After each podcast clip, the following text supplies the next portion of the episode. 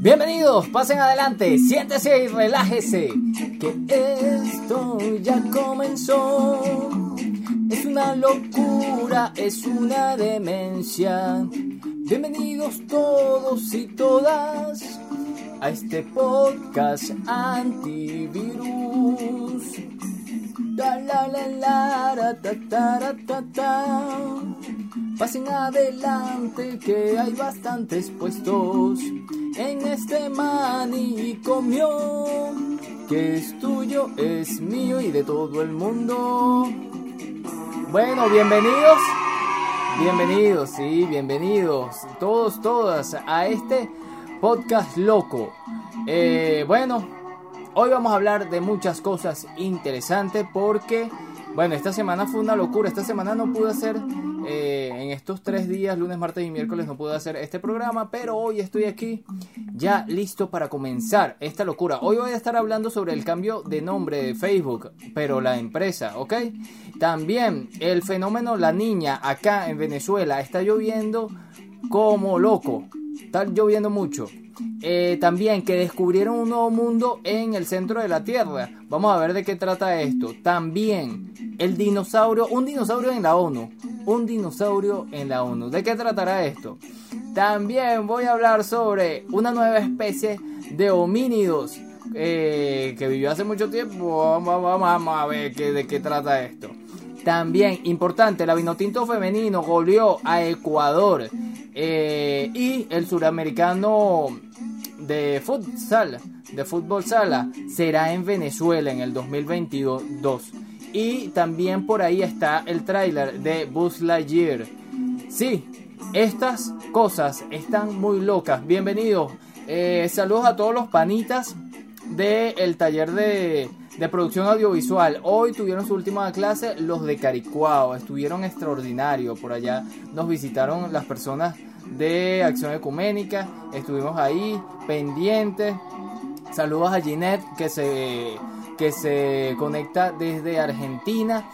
Eh, bueno, hoy también tuvimos la, la, visita así de estas personas allá en Caricuao, vieron toda la experiencia y bueno, un saludo a mis panitas que hoy hicieron eh, mm, la grabación para el tráiler de sus cortometrajes. De esta forma comenzamos esta locura.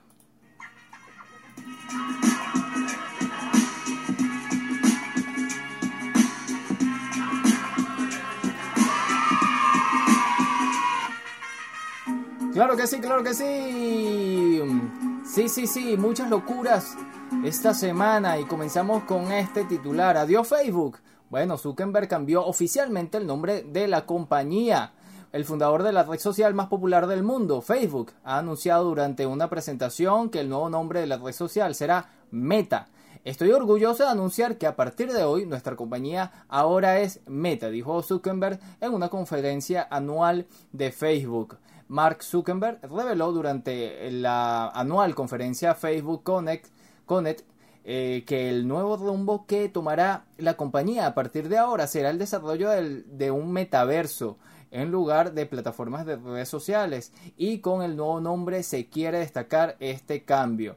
Eh, claro, ellos están enfocados en lo que es el, un universo digital totalmente con eh, realidad virtual y realidad aumentada. Y me parece que esto es el futuro. Eh, ya no veremos las cosas como las conocemos. Eh, esto me pareció bien interesante porque, bueno, también el tema del, del marketing y de la compañía, bueno, tenía que cambiarle el nombre por ahí. ¿Qué va a pasar con Facebook? ¿Va a morir? Bueno, veremos después, pero también es que él lanzó por ahí la carta de todo este cambio que va a hacer a Facebook. Eh, el texto reza lo siguiente, es bastante extensa. Eh, dice por aquí, así como vamos a leer las primeras líneas, estamos al comienzo del próximo capítulo para Internet y también es el próximo capítulo para nuestra empresa. En las últimas décadas la tecnología ha dado a las personas el poder de conectarse y de expresarse de forma más natural. Cuando comencé con Facebook, en su mayoría escribíamos texto en un sitio web. Cuando obtuvimos teléfonos con cámara, Internet se volvió más visual y móvil. A medida que las conexiones se hicieron más rápidas, el video se convirtió en una forma más, más rica de compartir experiencia. Hemos pasado de la computadora de escritorio a los dispositivos móviles, de textos a las fotos y al video. Por pero esto no es la línea final. La próxima plataforma será aún más inmersiva, un Internet corpóreo en el que navegas con la experiencia, no solo mirándolo. A esto lo llamamos el metaverso y afectará a todos los productos que construimos. ¿Qué tal? Esto es Facebook ahora, esto es Facebook ahora. Nuestro papel de responsabilidad, bueno, que ahí hay un, toda una polémica sobre esto, quiénes somos. Y bueno, esta es la, carta de Mark Zuckerberg, el dueño de eh, Facebook, mm, también llamado en las redes sociales como Zucaritas. Eh, bueno, y vamos voy a hablar ahora sobre las lluvias en Venezuela. Es un fenómeno que se llama la niña. Este año no habrá periodo de sequía en Venezuela. La lluvia se mantendrá hasta 2022. Y por aquí, bueno, lamentable que se cayó un árbol en Guarenas, en un sitio, una localidad aquí en Venezuela, y lastimosamente falleció una persona producto de este árbol que se cayó. También quiero contarle esta locura, que esto sí me pareció una locura, pero de las buenas. Johnny, la gente está muy loca. En Australia, en Australia, hay muchas Australias. No, en Australia, un adolescente se salva milagrosamente tras caerle un rayo. Un estudiante australiano vivió el susto de su vida al ser golpeado por un rayo cuando llegaba a la escuela durante una tormenta. El adolescente escapó prácticamente ileso del incidente gracias al calzado que llevaba puesto. Cuando la madre de Thailand Ross, de 14 años, dejó a su hijo frente a la escuela Robina State High School el 22 de octubre. Ni se imaginaba lo que le iba a suceder. Mientras el, el, joven se acercaba al edificio, un rayo rebotó de un poste cercano y lo golpeó en el pie. Luego, una descarga eléctrico, eléctrica le pasó por el cuerpo y le salió por los brazos. El adolescente fue instantáneamente derribado al suelo y se le tensaron los músculos antes de quedarse completamente entumecido, detalló el medio local 7 News o 7 News. En ese momento, Michael Nimon, la madre del joven, ya se había ido del lugar, pero para la suerte de Thailand, el padre eh, de un estudiante presenció todo desde su automóvil. El hombre salió corriendo recogió al niño y lo llevó, al interior de la escuela. La madre de Thailand estaba a menos de 5 minutos de distancia de la escuela cuando recibió una llamada para notificarle lo ocurrido. Sin embargo, cuando regresó a Robina State High School, su hijo ya estaba sentado y se sentía bien. El estudiante fue llevado al hospital y aparte de algunas quemaduras estaba completamente bien. Los paramédicos dijeron que era muy afortunado de estar vivo y que nunca habían visto algo así en toda su carrera, afirmó la madre del joven. Los médicos que cuidaron del joven en el hospital creen que las suelas de la goma de, goma del zapato estuvieron un final, tuvieron un final trágico al accidente. Creen que la suela de goma gruesa de los zapatos escolares absorbieron gran parte del impacto y podrían haberle salvado la vida, compartió Nimmo. Aparte de algunas cicatrices, Tylon se encuentra recuperado completamente. Miren esto. Ahí está, el pana, normal. Pero miren acá, como, no sé, tiene ahí como una mancha, una cosa. Bueno, interesante esto. Eh, el pana Thailand, Thailand. Talín, Talín, es la cosa. Bueno, muy loco, sí, esto está muy loco. Johnny, la gente está muy loca. Y loco también es la situación con Marta Sepúlveda, la, este caso de eh, esta persona, esta mujer que quiere practicarse la eutanasia porque tiene una enfermedad bastante compleja. Y le, ella es colombiana y las autoridades colombianas no eh, permitieron que se hiciera esta eh, eutanasia. Un juez en Colombia revocó este miércoles la suspensión de la eutanasia que debía recibir Marta Sepúlveda, una mujer de 51 años de edad con una enfermedad degenerativa que tenía planeado morir el 10 de octubre. Sepúlveda iba a ser la primera persona en Colombia que, sin sufrir de una enfermedad en estado terminal, recibía la eutanasia. Pero el Instituto Colombiano del Dolor, la clínica privada que trata a Sepúlveda, anunció la suspensión del procedimiento 36 horas antes que ocurriera. El caso ha generado un amplio debate en los países latinoamericanos sobre el derecho de optar por la muerte asistida. Este miércoles, el titular del juzgado 20 de la ciudad de Medellín ordenó al IPS Incodol cumplir con lo establecido por el Comité Científico Interdisciplinario, para morir dignamente en su fallo del 6 de agosto. En esa resolución, un papel de especialistas determinó que la paciente cumple con los requerimientos para ejercer su derecho a morir dignamente a través de la eutanasia, recalcó el juez. Tal fallo había sido inválido por la IPS Incodol que concluyó de manera unánime cancelar el procedimiento al determinar que no cumplen con los eh, criterios de terminalidad como se había considerado en, un primer en el primer comité que evaluó su caso. El juez consideró este miércoles que tal decisión vulneró los derechos fundamentales a morir dignamente, a la vida digna, al libre desarrollo de la personalidad y la, y la dignidad humana de Marta Sepúlveda, la, paciente ahora deberá contar con una nueva fecha para que se aplique el procedimiento. Esto es de verdad muy delicado que hay que tratarlo con poniéndose en la situación de estas personas que no quieren sufrir de una enfermedad terminal, que no quieren que su vida se llene de dolor, de dolor, de dolor, de dolor hasta morir. Bueno, es una decisión. Eh, nacemos, pero eh, si queremos quitarnos la vida, no, no está permitido en, la mayoría de los lugares del mundo. Eh, esto es un artículo de la BBC Mundo y esto está muy loco. Johnny, la gente está muy loca.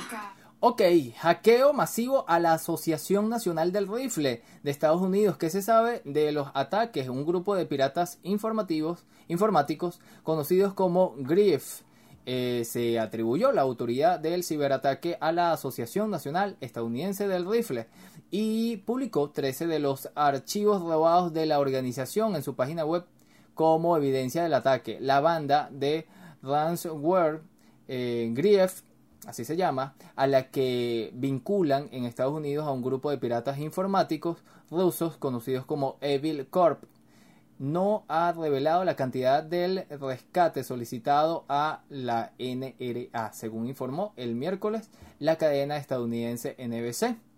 Eh, los datos robados de la NRA divulgados por Grave contienen información fiscal de Estados Unidos y montos en inversión. Esto está muy interesante, es un artículo de Hispan TV. Vamos a pasar a otras informaciones, ahora sí en el ámbito de las redes sociales. Lo nuevo de Instagram, sepa cómo compartir enlaces en las historias como los nuevos stickers. Instagram ha añadido una, una nueva función a la que ya puedes acceder algunos usuarios dentro de la plataforma. Se trata de la posibilidad que permite compartir enlaces en las historias de Instagram por medio de uno de sus stickers o pegatinas. Una función que lleva a, una, a la fase de prueba desde junio, prueba, y que ahora comienza a desplegarse. Si bien no todos los usuarios pueden acceder a la misma, con esta función se hace más fácil compartir enlaces sin tener que contar con un número determinado de seguidores. Oye, esto me parece bien bueno, voy a actualizar mi Instagram para ver si tengo esa función. Y pasamos para otra de las redes sociales muy famosa que a veces se cae. WhatsApp, ¿qué pasó? Entérese. Estas son las sorpresas que prepara esta red social para su versión de, de escritorio. La versión de escritorio de WhatsApp prepara nuevas actualizaciones que, entre otras cosas, permite tener mayor control de privacidad, según el blog especializado What Beta Info, la empresa propiedad de Mark Zuckerberg, su carita eh, le dicen por ahí, ya prepara la actualización 2.2.3, la cual aún no se encuentra disponible en la versión beta. Con estas mejoras, los usuarios podrán entrar al menú de privacidad, donde, eh, entre otras cosas, se puede configurar, configurar las notificaciones de mensajes vistos y cómo aparece su información pública. Asimismo, en este menú se puede establecer, establecer quién sí y quién no puede agregarte a grupos de WhatsApp funciones que por ahora solo se puede configurar desde la versión móvil. Eh, imágenes como sticker. El sitio especializado también adelantó que los desarrolladores de WhatsApp también trabajan para que en un futuro se pueda cambiar el color del fondo de la versión de escritorio. Además, también permitirá actualizar estados desde la computadora y como función exclusiva permitirá convencer digo, convertir imágenes en sticker. Esto está muy bien, las imágenes en sticker. Bien, eso sí lo tenían que hacer una función que cambien eh, así ah, ha sido pedida por la versión móvil. Hasta el momento se desconoce cuándo se podrá ver activas las nuevas actualizaciones. Oye, pero esto está interesante.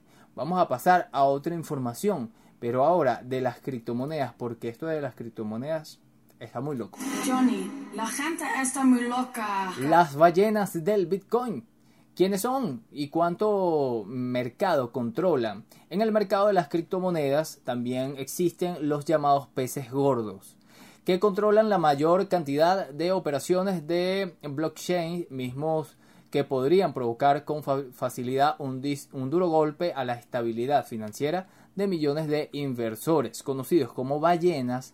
Estos grandes inversores en Bitcoin son eh, al mismo tiempo quienes mayor cadenas generan para validar las criptomonedas. Según un estudio del Buró Nacional de Investigadores Económicas de Estados Unidos, dentro de los millones de, de inversionistas, también existen 10.000 que controlan una de cada tres Bitcoin en el mundo para acumular un total de 5.5 millones. El análisis aclara que, dadas las mismas naturalezas del mercado de criptodivisas, es imposible saber si estas 10.000 inversores pertenecen a un mismo grupo, tienen alguna relación o son controladas por las mismas personas o entidades. Esto está muy loco, lo de las criptomonedas. Johnny, la gente está muy loca. Sí, sí. Bueno, otro caso bastante interesante en ahora, bueno, en el tema médico, en el tema de atención a las personas con algunas enfermedades bastante delicadas. Eh, esto dice así, es un artículo de Russia Today. Soy Alejandra Espina, sobreviviente de cáncer de mama. El impactante discurso de una constituyente chilena con el dorso eh, descubierto. Es bastante impactante la imagen porque, bueno, son sobrevivientes de esta enfermedad y como ven, bueno, ahí está la cirugía de amputaciones de sus pechos y, bueno, aquí les quiero mm, mostrar más o menos su... Eh, la culpa la sentí. Es ella. Vamos a escuchar. Culpa por poder sanar. Culpa por poder tener una cama, medicamentos y horas de atención Culpa por aquellas que no tienen plata para una mamografía. Culpa por estar en el sistema privado de salud. ¿Por qué tengo que sentir culpa si todos debiéramos tener derecho a la salud? Porque cuando hablamos del derecho a la salud, se tiene que traducir en el derecho a la vida. Soy Alejandra Pérez Espina, sobreviviente de cáncer de mama, dueña de casa, mujer manifestante, por mi mamá Ana Rosa Espina Beltrán, por aquellas que no sobrevivieron, por aquellas que vendrán. No me la reconstrucción, porque cada marca en mi pecho es un grito de alegría a la vida. Por la, memoria, por la memoria de mi papá, abuelo, Alberto Espina González, y por mi madre, hoy alzo la voz. Arriba las, les y los que luchan. Libertad a los presos políticos de la revuelta. Verdad, justicia, reparación y no repetición, compañero.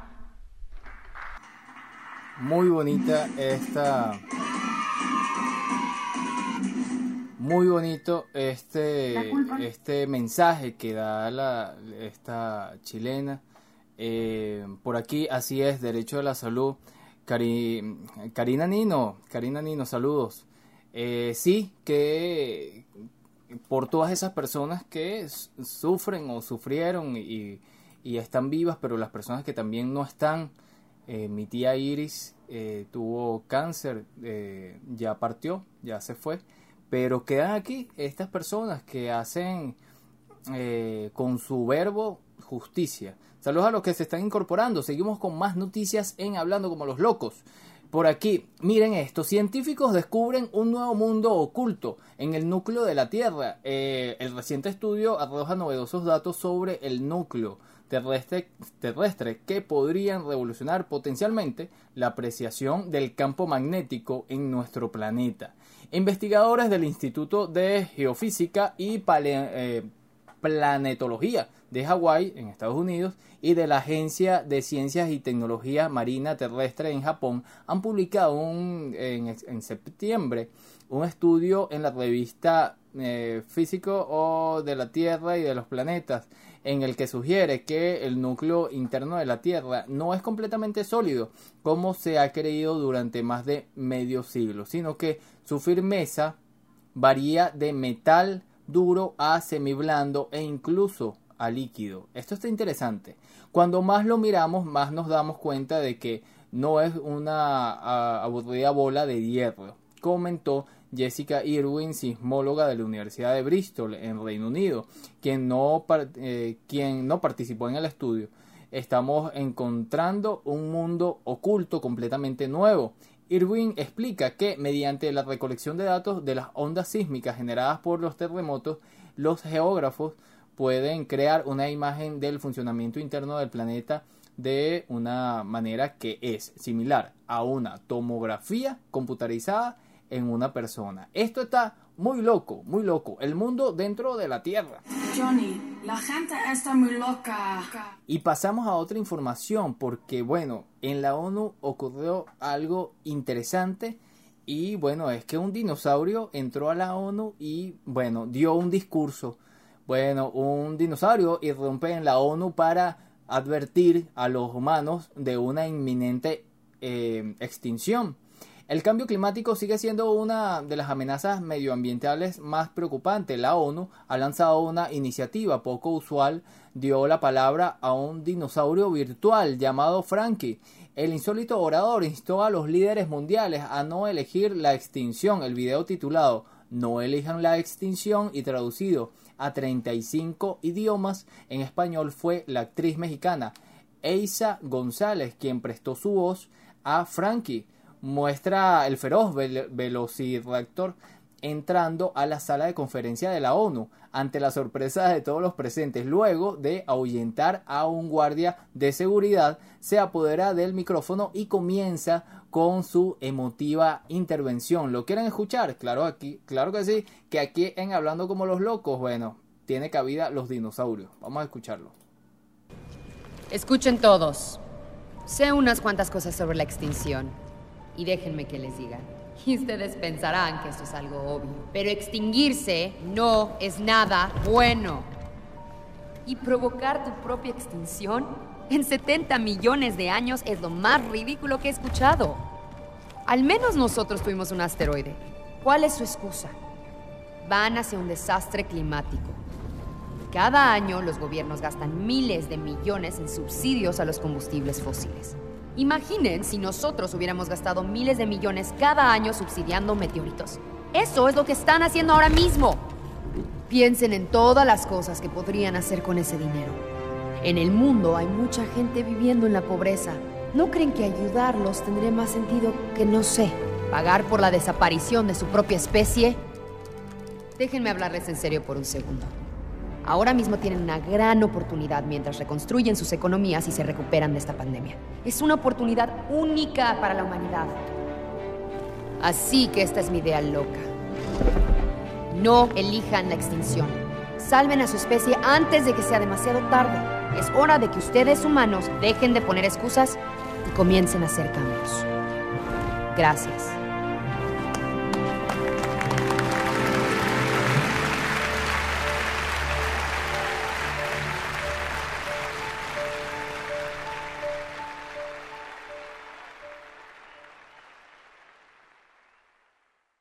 Bueno, no elija la extinción. Esto es un maravilloso mensaje de la ONU eh, muy creativo y ven como dice ahí, yo elijo esta locura, no elijas la extinción. Un aplauso para, para este dinosaurio que, bueno, eh, muy reflexivo y muy eh, acorde a lo que estamos viviendo. Bueno, vamos a pasar a otras informaciones porque, bueno, en este mismo sentido, esta nueva especie de homínidos se suma a la lista de ancestros del ser humano. Al nombrar esta nueva especie, los homínidos Homo, se llama así, Homo bodoensis, Homo bodoensis, se deslía en parte la maraña que supone la época en la que surgió el Homo sapien. ¿Ok?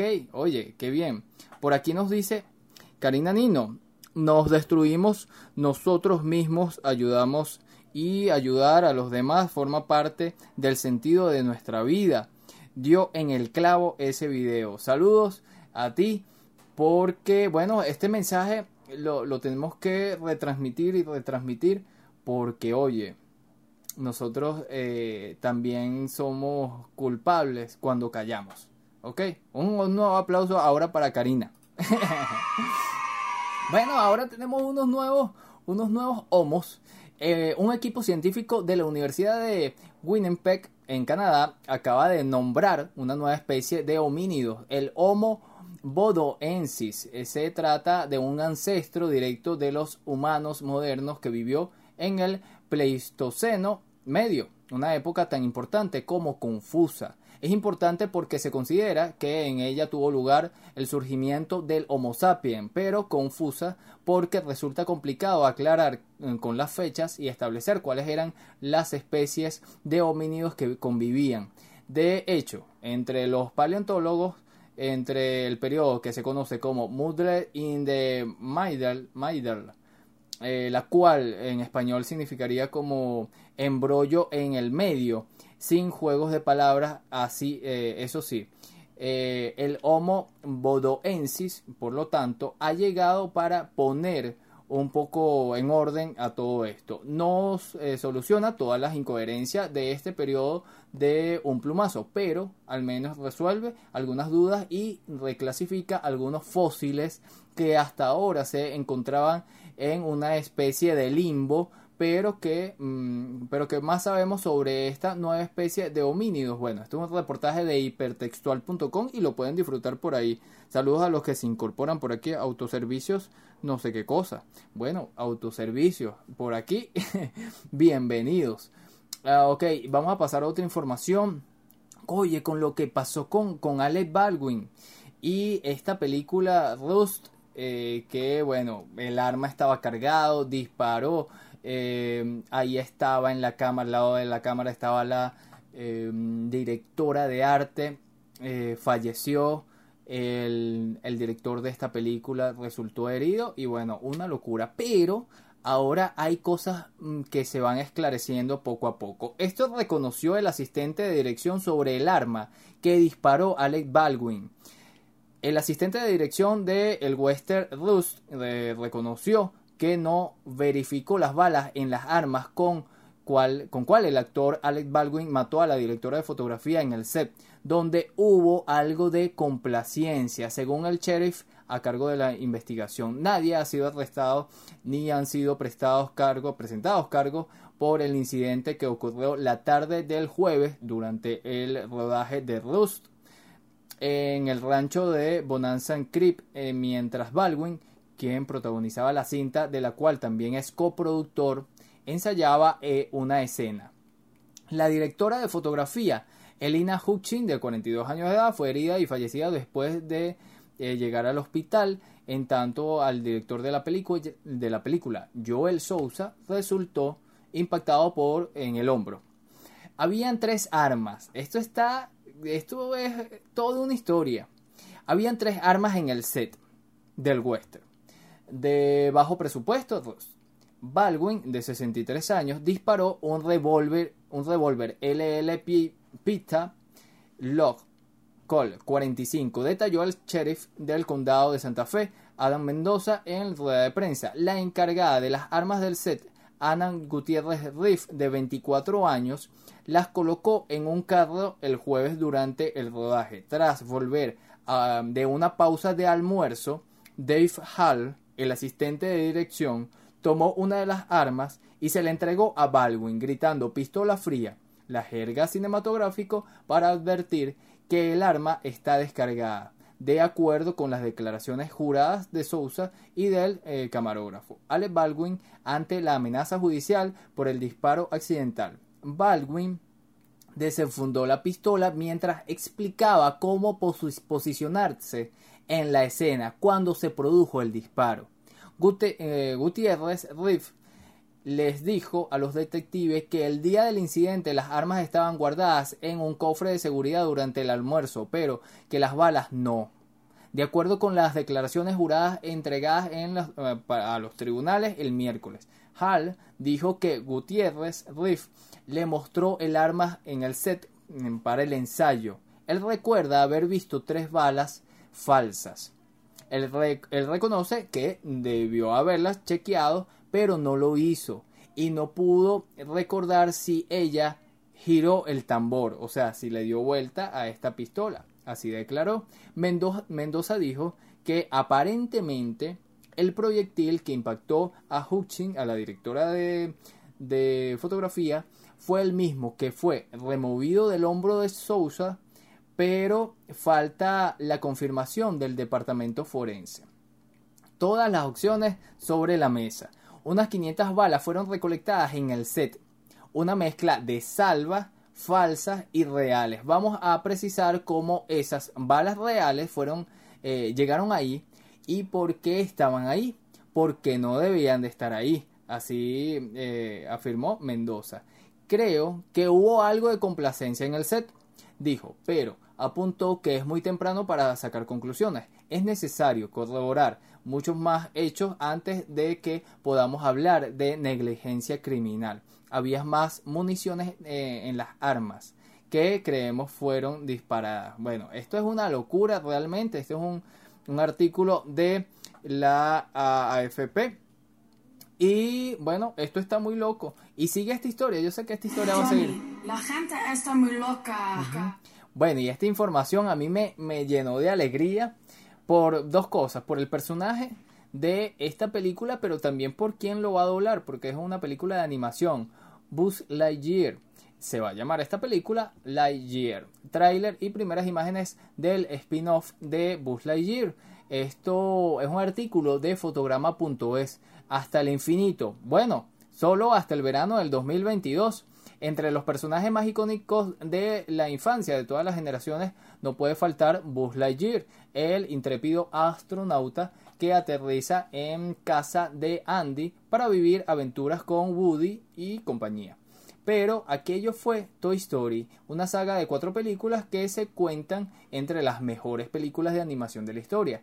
Y a lo que daremos la bienvenida el próximo año es de Lightyear, un spin-off que nos revela los orígenes del juguete, o más bien del héroe que inspiró su creación. Disney y Pixar han revelado las primeras imágenes de esta película, que está dirigido por Angus McLean, co-director de Buscando a Dory, que salió en el 2016, pero de momento no se conoce demasiados detalles de la trama como vemos en el tráiler. Buzz Lightyear es ahora una persona de carne y hueso, un astronauta que es lanzado al espacio exterior para convertirse en el guardián espacial, que vivirá aventuras con distintos compañeros, incluido un gato robótico promete acción, aventura y el clásico sentido del humor del estudio. Me encanta esto. Vamos a darle un, un aplauso acá. Buzz Lightyear viene con todo. Eh, ¿Qué más? ¿Qué más? ¿Qué más? Bueno, aquí hay un artículo también de eh, director de la primera película rodada en el espacio. He grabado escenas de manera que ni siquiera habría podido idear en tierra. El cineasta ruso espera que la película ayude a entender que el espacio puede estar más cerca de la gente. Esto está bien chévere, es un artículo de Rusia Today. Y por aquí tengo eh, un artículo, voy a pasar a este artículo bien interesante de Andrea Saldeño eh, de la página techcrispy.com. Cinco hechos sobre la medicina antigua que te harán decir, what the fuck, what the fuck. Los humanos del pasado eran raros, lo sabemos, sin embargo, muchos no están al tanto nivel de cosas absurdas de las que nuestros ancestros eran capaces hasta que leen datos como los que estamos a punto de contarles. Así que póngase cómodo y siéntese y relájese. No, no, dice aquí. Y busquen palomitas porque les aseguraremos que se sorprenderán más de, la, de una vez al leer los próximos párrafos. Preservativos asquerosos. Empezamos eh, empezamos de una vez con uno de los datos más bizarros de nuestros artículos, el método anticonceptivo. Quizás no te, no te has preparado para lo que estaba a punto de leer. Uno de los remedios caseros más comunes eran metales, tales como el mercurio, el mercurio, hierro y cobre, los cuales eran freídos en aceite y posteriormente ingeridos por la mujer para eh, que quería evitar el embarazo si ingerías, claro, si, si ingerías metales mm, locos ahí, claro que, ¿cómo, cómo va a tener? Qué, locura. Bueno, está muy loco, está muy loco. Otro, eh, habían personitas en los semen. ¿Qué, ¿Qué es esto?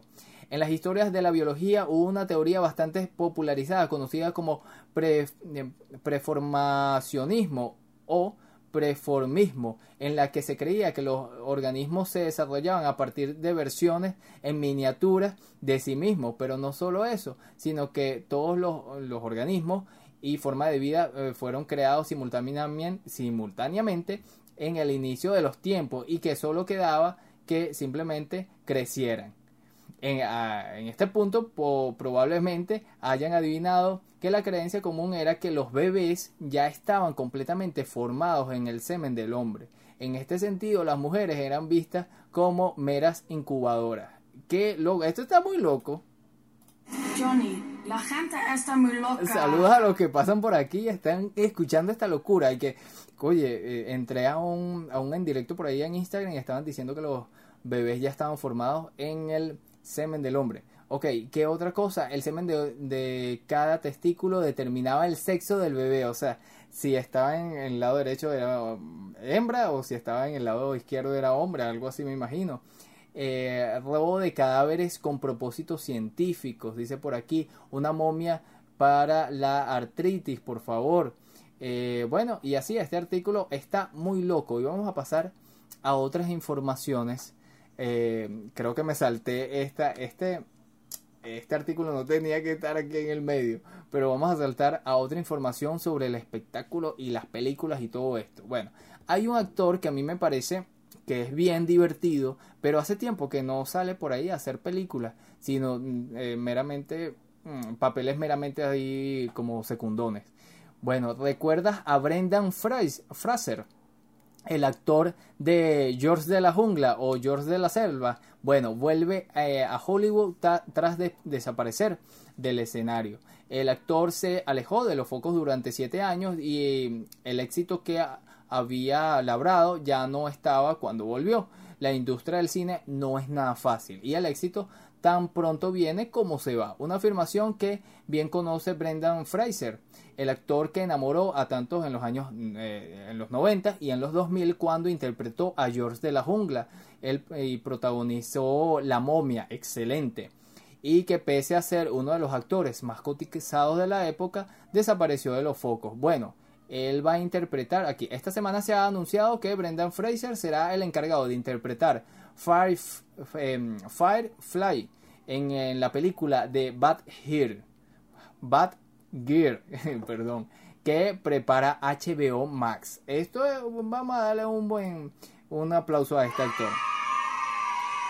Mira por aquí, Leandro de Radio, de Radio Contacto. Hola, muy turbio todo. Facebook, ahora Meta, es mucho. Sí, esto es una locura. Esto es una locura por aquí. Eh, bueno, vamos a pasar a otra información. Bueno, aquí en Venezuela les comento que Venezuela le ha ganado eh, a, a, Ecuador la vino tinto de femenina sí gana los partidos. ¿Ok? La vino tinto femenina sí gana los partidos y goleó a Ecuador, creo que fue 4 a 0. Eh, por aquí, sí, la final. Eh, ah, no, fue 4 a 1.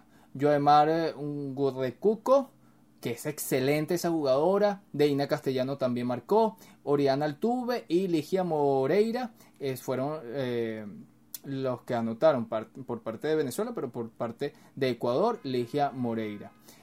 saludo a Ángela y que ella es una podcaster que tiene su que se llama la colección musical. La pueden escuchar por Spotify, asimismo, la colección musical.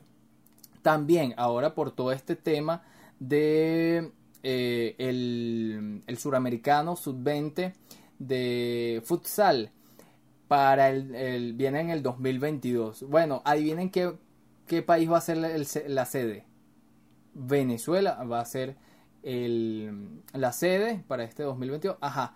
El torneo que se efectuará el, del 1 al 9 de octubre del próximo año, reseñaron medios deportivos. Qué genial esto. Eh, y paso para finalizar, eh, porque ya empezó el béisbol aquí en Venezuela, que nosotros sí somos los papás de los helados en el béisbol. La tabla de posiciones comenzó hace cuatro semanas, dos semanas, algo así.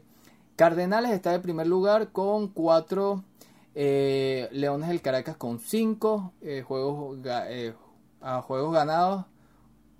ajá, juegos ganados. Cardenales, Leones, Bravos, Navegantes del Magallanes, Águilas del Zulia, Tigres de Aragua, Caribes de Oriente y Tiburones de La Guaira. De último, como siempre. Ay. Bueno, muchachos. Bueno, Ángela, ya me voy. Y tú aquí queriendo hablar conmigo. ¿ah? Tan tarde que es. Bueno, será hasta otra oportunidad.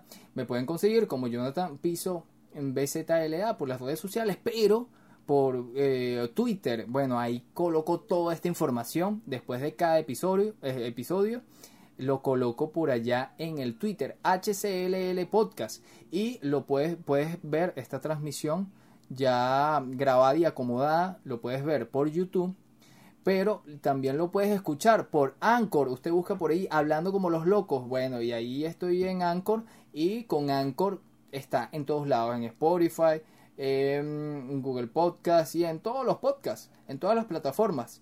Bueno, nos vemos mañana. Ojalá mañana tenemos eh, con el programa Panita de Acción Ecuménica en Caricuao la entrega de certificado a los que a los panitas que eh, tuve el placer de darle formación sobre fotografía.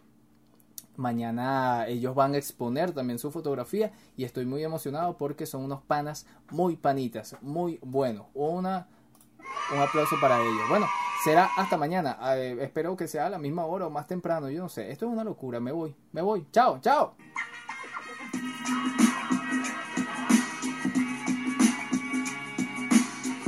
Chao a los de YouTube. YouTube, YouTube, YouTube. Chao.